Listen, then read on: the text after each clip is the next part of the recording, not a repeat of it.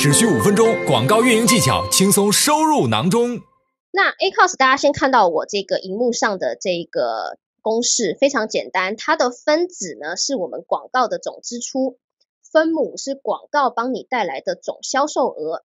所以呢，我就举个例子，如果你今天在广告上面花费了两美金，然后这个两美金的广告帮你带来了二十美金的销售额，那你的 ACOS 就是二除以二十，然后就是百分之十。所以我们先简单的来理解一下这个。我们 ACOS 广告成本销售比它代表的定义是什么？这个大家其实应该都很清楚哦。OK，那我们我们刚刚了解它公式的定义之后，我们要怎么来理解它呢？其实 ACOS 是一个嗯由成本跟利润空间来决定的，所以其实很多卖家会问我说，哎，我这个 A cost 百分之四十是高还是低？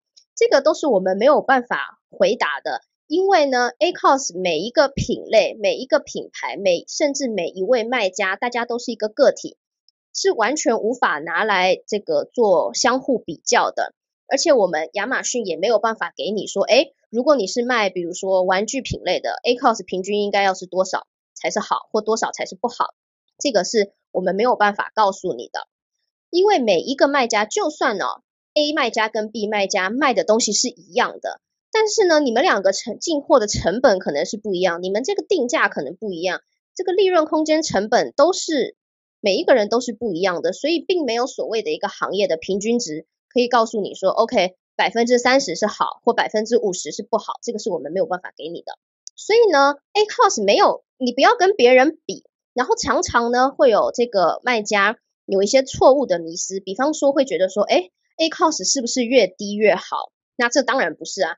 那 A cost 你知道我们的分子是你的广告花费，那你就不要做广告，你花零零元不要开广告，那你的 A cost 就最低啊，就是零，对吧？但这对你的广告是有效的吗？没有啊，所以 A cost 并不是越低越好。等下我会跟大家讲。然后有的卖家会说，哎，我的 A cost 是百分之三十，那一位卖家是百分之二十，那我的广告是不是做的很差劲？就是我的 A cost 没有他低，这个也不对嘛。我们说过了，A cost 不是互相可以比较的。然后呢，再来有的卖家会说，OK，那我的 A cost 我觉得太高了，唯一可以让我降低 A cost 的方式就是去降低我的广告竞价，尽量减少广告花费，那我这个 A cost 就降低了。那这个讲法也是一个非常一个迷思，因为你把广告花费降低，那你的广告的引流效果就一定也降低嘛。那广告花费降到像我刚刚讲的降到零元，那不就 A cost 最低吗？难道这样就是好的广告吗？也不是。所以等一下我会把 ACOS 的公式做一个比较细致的拆解给大家看一下。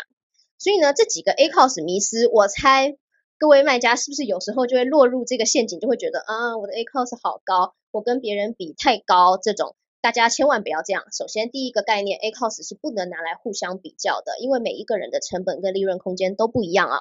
所以我们要怎么样去正确的理解一个 ACOS 这个指标呢？所以我们要怎么样去正确的理解 A cost 呢？首先，每一个卖家的情况不同啊。刚刚讲的，只要你这个你的 A cost 是你自己可以承受的，你打广告有赚到钱，或者是说，呃，这个这个 A cost 是你能承受，长期也是一个比较稳定的数值，那对你来说，这就是一个好的 A cost。千万不要去迷失说，哎。我至少要降到百分之二十才好，降到百分之十才好，没有这个平均值哦。然后呢，大家要关注的点是长期 A cost 是不是处于一个稳定的状态？如果你今天 A cost 百分之十，明天百分之两百，后天又百分之五十，这个是非常不稳定的状态，那这个就一定表示你的广告是有需要优化的点。然后呢，呃，所以你 A cost 需要观长期的观察。长期的观察，看看是不是处在一个稳定的状态。然后呢，第三个就是说，影响 A cost 的因素其实非常非常多，并不只是那个竞价，或者是并不只是你的销售。所以呢，一味的去调低你的广告竞价，或者是降低你的广告预算，用这个方式来降 A cost，可能短期是有效的，但是长期是完全对广告没有帮助。你长期就造成你广告引流的一些损失嘛。你以前给一个广告开一百美金的预算，现在降到五十，那你的流量也会至少降一半，对吧？那整体你这个广告其实是没有效的。